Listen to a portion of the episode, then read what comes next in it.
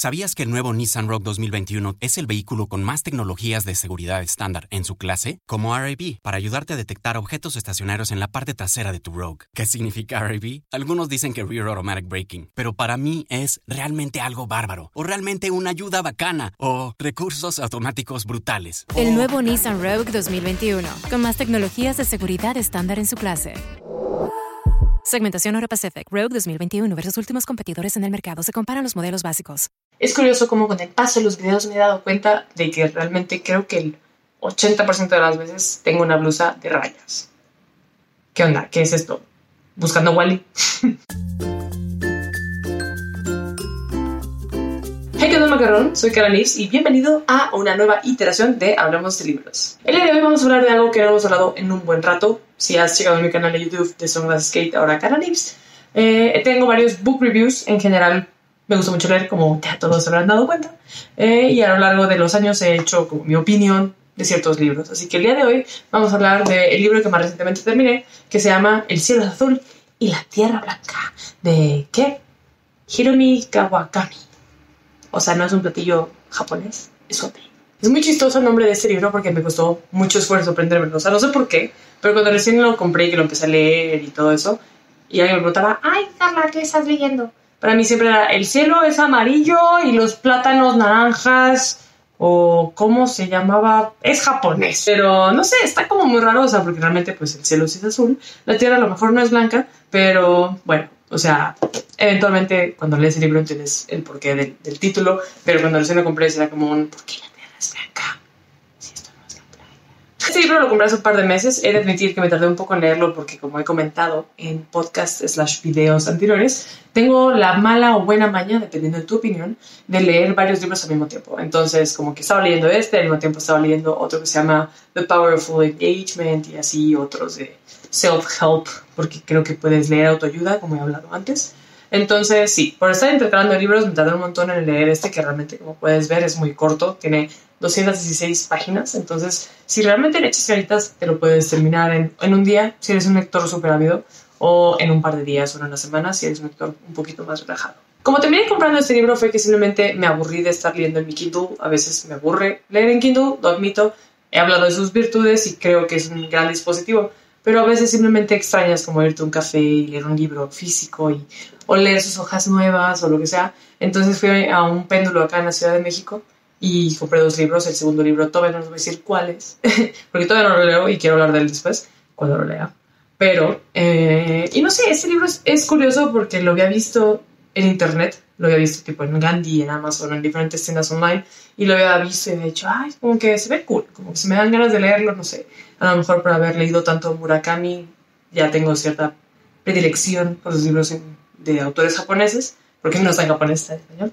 Pero, eh, y entonces que este péndulo en la Ciudad de México y se me atravesó y todo, y dije, ahora es cuando.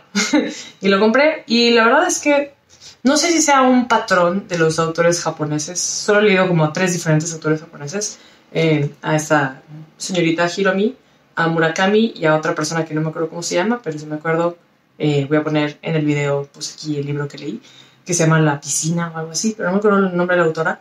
Eh, bueno, lo que voy con todo esto es que no sé si sea un estilo como muy japonés, pero sin duda he notado ese patrón de que toda la literatura japonesa que ha llegado a mis manos es como muy pausada, muy tranquila.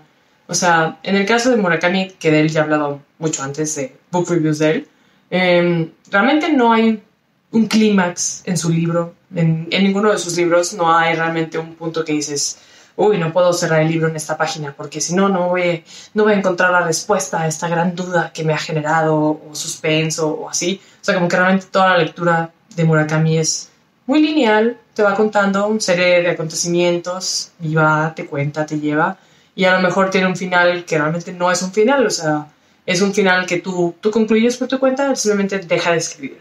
Así siento que son sus libros. Simplemente decide hasta aquí deje de escribir. Lo cual es muy lindo porque si viste mi book review de La muerte del comendador, la primera parte, la segunda todavía no he hecho un video de él, pero algún día. En La muerte del comendador, que es de un pintor, yo lo comparo mucho con la pintura en algún momento de mi vida y procuré el camino del, arte y de la pintura, entonces más o menos entiendo. pero en el que una, realmente un lienzo nunca termina de estar pintado, simplemente llega un momento en el que dices, bueno, ya hasta aquí, este fue el último brochazo, ya no voy a pintar más, eh, y esta obra se termina aquí, porque es como todo, o sea, realmente nunca terminamos nada, simplemente decidimos dejarlo hasta cierto grado de, de terminación. Em, y siento que la literatura japonesa hasta ahorita ha sido así. Este libro es muy parecido en ese aspecto en el cual eh, trata de una chava que se llama Tsukiko, no sé si estoy pronunciando eso bien, pero es una chava, bueno, ya es más como señora, ay, disculpen ustedes a todas las personas de esa edad, pero tiene casi 40 años esa chica eh, y se encuentra con un maestro de la universidad de quien no recuerda su nombre, simplemente es como que, ah, pues sí, mi profe, ¿no? ¿Qué onda, profe? Entonces empieza a tener como una serie de eventos eh, muy casuales con él, o sea, no sé, se lo topa en un bar y luego se lo topa en la calle y luego se lo topa así como de manera muy aleatoria, o sea, se hacen como amigos muy íntimos, eh, generan una relación demasiado profunda entre ellos después de tantos años de haberse conocido, pero todo es como muy orgánico, muy casual, muy sucede porque sucedió. Eh, y al mismo tiempo cada uno tiene su vida independiente y nunca hacen un esfuerzo por estar ahí, o sea, no es como que se hablen y digan, oigan, bueno, vamos a tener una reunión tal día, o sea, simplemente se encuentran, simplemente pasan cosas. Em, y es chistoso porque también al mismo tiempo, si ya has visto, leído manga, visto anime, em, puedes sentir mucho de esa esencia japonesa, pero sin duda he estado tan expuesta a la cultura japonesa como para ver realmente de que a lo mejor así sí se mentalizan los japoneses de la vida, ¿no? Es interesante leer sobre un autor de una cultura tan distinta porque te das cuenta de, cómo vivimos tan diferente en México, en Estados Unidos, o sea, en nuestro continente es de una forma las cosas, en casi todos lados es muy parecida dentro de nuestro continente, y del otro lado del charco, por así decirlo, es muy diferente. Y creo que particularmente los japoneses brillan por, por ser diferentes, ¿no? Entonces esta historia no quiero decir tal cual eventos particulares, no quiero realmente dar ningún spoiler, porque creo que es un libro que no pierde, su, elegancia, pierde su carisma, si doy algún detalle muy particular de qué sucede en la historia, pero sí puedo decir que es como un amor que se va generando de manera muy natural, muy casual, muy tranquila, muy por su propia cuenta, como si la relación tuviera vida propia y que las personas solamente son como un transporte de esa relación, ¿no? Pero mm, me pareció una historia muy linda, muy cute, está padre en el sentido en el que creo que a cierta medida todos podríamos a lo mejor quizá estar en un contexto así, que nos pase una historia así, no es nada del otro mundo, o sea, es algo que a todo mundo le podría suceder, entonces es como un amor muy auténtico, no es como el amor fantástico que leemos en toda la literatura juvenil, que el tipo salva la tipa de un apocalipsis zombie y después convierten a todos en vampiros y se enamora porque vio en él el vampiro mayor. Y, o sea, creo que es algo muy humano y eso lo hace una historia muy linda.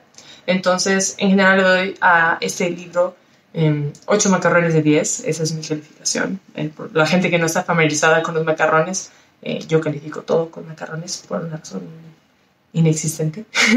Así que le doy 8 macarrones de 10. Eh, recomiendo mucho leerlo si te gusta leer cosas, evidentemente, de autores japoneses, Murakami, eh, o te gusta leer no ficción, o si te gusta simplemente tener como un libro junto a la cama para leer 5 minutos antes de dormir o algo así. Realmente, como digo, no es una historia que te va a tener con el corazón palpitando y al borde del asiento, pero sí es una historia que a lo mejor te va a dar la oportunidad de tener un ratito a solas, de irte un café, de leer, eh, de arrullarte antes de dormir entonces creo que sin duda es un buen libro para ese tipo de circunstancia. Y, y nada, yo en lo personal solamente quería un break de tanta self-help y libros de emprendedurismo y negocios y esas cosas, que últimamente he leído mucho de eso. Este, entonces quería un break de eso. Entonces este fue mi break, estuvo muy lindo, me gustó y los recomiendo. Y en fin, gente, esa es mi opinión de El cielo es azul y la tierra blanca. Por favor, deja ahí abajito en los comentarios tu opinión, si ya lo leíste, lo quieres leer, te gusta la literatura japonesa, ¿has leído algo de literatura japonesa o nada en absoluto? No lo sé. Y en fin, regresemos a la dinámica del pasado para los que no me sigan desde que soy un Glass Skate. Eh, ustedes, yo hago una pregunta, ustedes dejan un comentario con esa pregunta y en el siguiente video aparecerá la respuesta que me parezca más creativa. Entonces, la siguiente pregunta es, si te fueran a dejar en una isla desértica, ¿qué tres libros llevarías contigo y por qué? Deja ahí abajo en los comentarios tu respuesta. Si no estás en YouTube, Deja tu comentario en Instagram o en YouTube, digo, o en Facebook, en donde tú quieras escribirme, tú escríbeme, ahora sí puedes participar.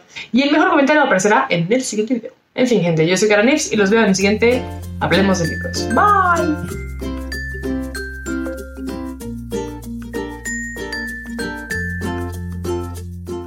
Total Wine & More is a wonderland to explore.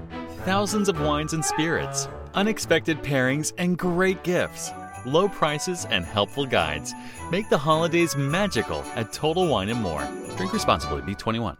Total Wine & More is a wonderland to explore.